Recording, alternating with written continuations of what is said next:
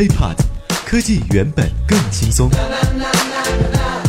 嗨，欢迎收听本期 IT 大字报，各位好，我是华生。就在今天啊，支付宝在首屏显要位置上上线收钱码功能，用户呢也可以用这个功能啊，更方便的面对面收账啊，或者说是转账。在收钱码推出之之后啊，很多以前只能使用现金的小角落呢，也能被移动支付覆盖了。对此呢，呃，这个支付宝都说了，希望用五年的时间推动中国率先进入无现金社会。收钱码是支付宝今年推动无现金社会的第一步，之后呢还会推出一系列的举措。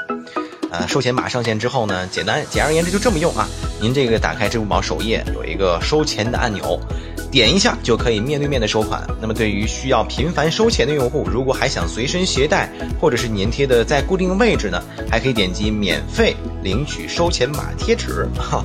支付宝可以把这个贴纸呢邮寄到家，申请这个领取成功之后，从收钱码收来的钱还可以享受提现免费啊。所以说这个东西啊，明显就是对呃小吃店呐、路边摊、水果店、杂货铺这些个场景类的非常细分领域的移动支付摊贩来讲，是普及的地方啊，无疑是一个大福利。这样一来呢，他们使用移动支付呢，就几乎成为零成本，对吧？你现在用这个微信，虽然朋友们也说早都有这个面对面付款、收款这功能了，但是呢，这个微信提现确实还是这个有一些顾忌，会花钱，对吧？毕竟这种地方呢。呃，人家这成本包括利润都是啊用零点几元来计算的，而且还能方便每天看账单，对吧？呃，而且呢，为了做到，当然了，为了做到最低的门槛儿，支付宝还通过服务人员向一些没有安装支付宝的用户呢派发二维码。拿到这种特殊的二维码之后呢，没有安装支付宝的用户呢，也可以通过扫描啊，填写相关信息后转账到收款人的银行账户啊，实现哪怕你不会用支付宝。没有智能手机也能够使用到支付宝服务的效果。支付宝这个举动啊，不出意料，为什么呢？在过去几年啊，移动支付迅速普及，但是呢，诸如小吃店啊、路边摊啊、水果店、杂货铺等等，都是因为成本和使用门槛太高，呃，将这支付宝啊挡在了移动支付的大门之外。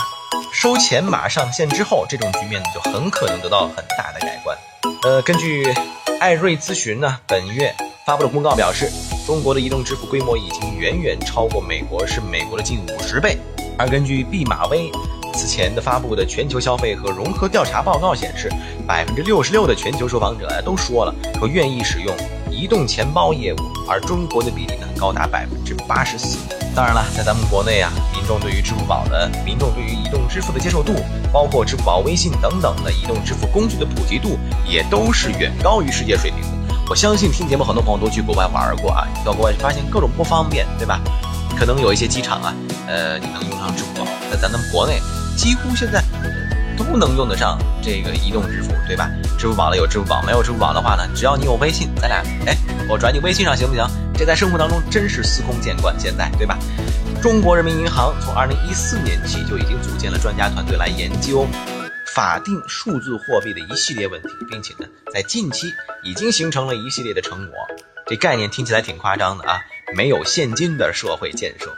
那就是真正的数字货币实现的一个基础。就有这个经济学家也持同样的观点啊，认为让现金成为历史，中国央行可能是第一个吃螃蟹的。现金啊，就真的那么不招人待见吗？它确实有一些短板，随着越来越重视环保啊、卫生、高效的现代社会当中啊，现金的短板应该说是越来越凸显了。呃，科学统计就说了嘛，说每张这个纸币上一般存在有十八万个细菌，是细菌传播的主要载体之一。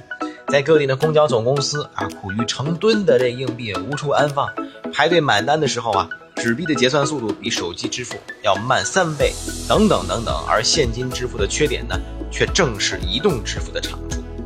所以就说嘛，这支付宝啊，希望用五年的时间推进中国率先进入无现金社会啊，方便咱们自己的生活。二来呢，也希望每一个人呢，每一次的日常消费都能为自己积累下更多的信用，把这些信用最终转化成财富，让自己享受更好的这个金融服务和公共服务。其实啊，这都是冠冕堂皇的官话。你要让华生自己说，那肯定是为了对抗微信呗，是吧？据不完全的统计吧。这个微信在细分领域，就我们说这种朋友之间、街边之间啊，这种使用场景的频次，咱就不说金额了啊，这个频次占据了咱们目前国内相当大的一个市场份额。而且这个频次呀远高于支付宝，所以说最终做一个收钱码，这目标咱们也是显而易见。好了，那么本期 IT 大字报就到这里，我们下期再见，拜拜。